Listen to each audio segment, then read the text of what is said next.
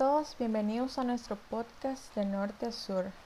Los integrantes somos Erlinda López, Estela Altamirano, José Manuel Corea y Susana Vendaño. En este espacio hablaremos sobre las migraciones y las remesas en Nicaragua. El podcast contiene cuatro capítulos. En el primero se abordará origen de la migración, qué es la migración, tipos de migración, causas y consecuencias de la migración.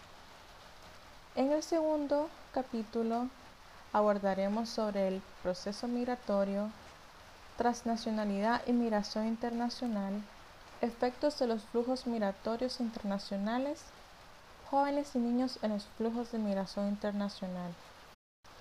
En el tercer capítulo abordaremos qué es una remesa, cómo afecta en la economía, importancia de las remesas, quiénes reciben las remesas y a quién o quiénes se benefician las remesas.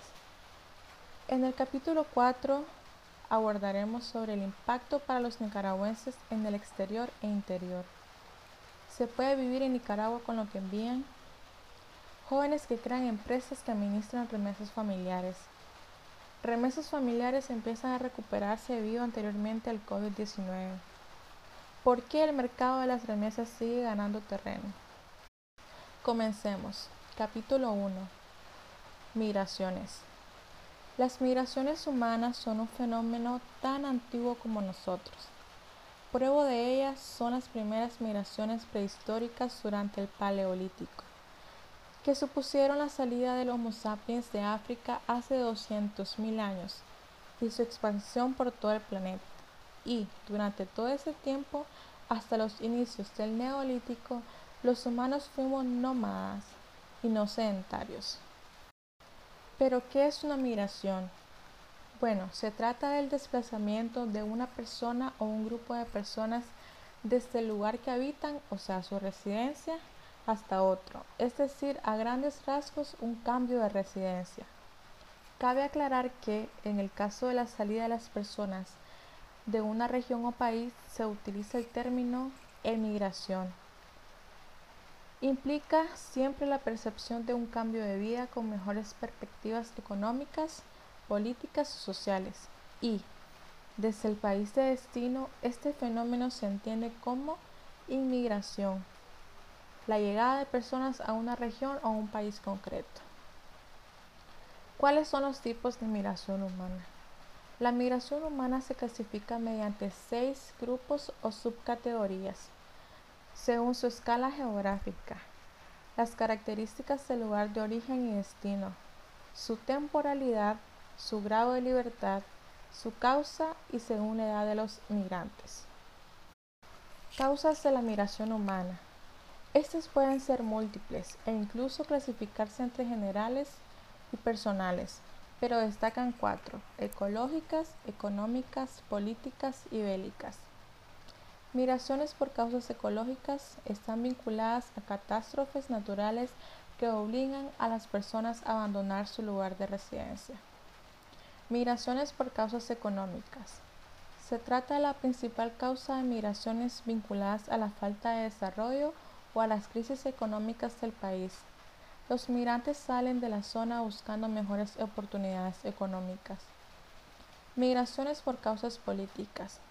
Con el fin de evitar percusiones o venganzas, muchas personas deciden emigrar para evadir la intolerancia o la intransigencia política. Migraciones a causa de la guerra. Muchas personas afirman que las guerras son el motor de la humanidad. Este argumento es completamente debatible. En lo que sí existe un consenso es que las guerras son el motor de las migraciones. Cuando existe un conflicto armado, la población civil queda en el medio, por lo que se ve en la obligación de huir del territorio. Consecuencias de la migración. Efectos psicológicos y mentales. Aunque cada proceso es distinto, los seres humanos se ven obligados a abandonar su forma de confort y emigrar. Es por eso que, a nivel psicológico, es bastante probable que se generen daños. Estos pueden ser leves o fuertes. Dependiendo del carácter de la persona que emigra, el proceso puede ser más o menos tortuoso. Aquí también influyen las condiciones en las que la persona emigró. Si ésta lo hizo con buenas condiciones y solo con la intención de mejorar, es probable que la lejanía de su tierra y de la gente que habita en ella y con la que hacía contacto diario no resulte tan fuerte.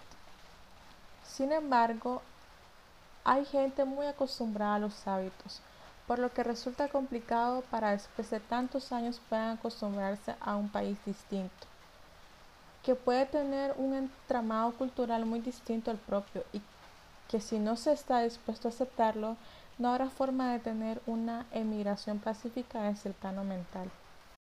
Otra consecuencia es el envejecimiento de la población y aumento de la productividad en el lugar de origen. El país de origen es el más afectado cuando se produce un proceso migratorio. Generalmente la población que emigra es la más joven, porque es la que menos lazos tiene atados en el país y la que cuenta con más fuerza física y vigor emocional para emprender una nueva vida en un lugar distinto. A raíz de esto, la población en el lugar de origen tiende a envejecerse. Sin embargo, para el país de origen del emigrante no todo resulta ser negativo.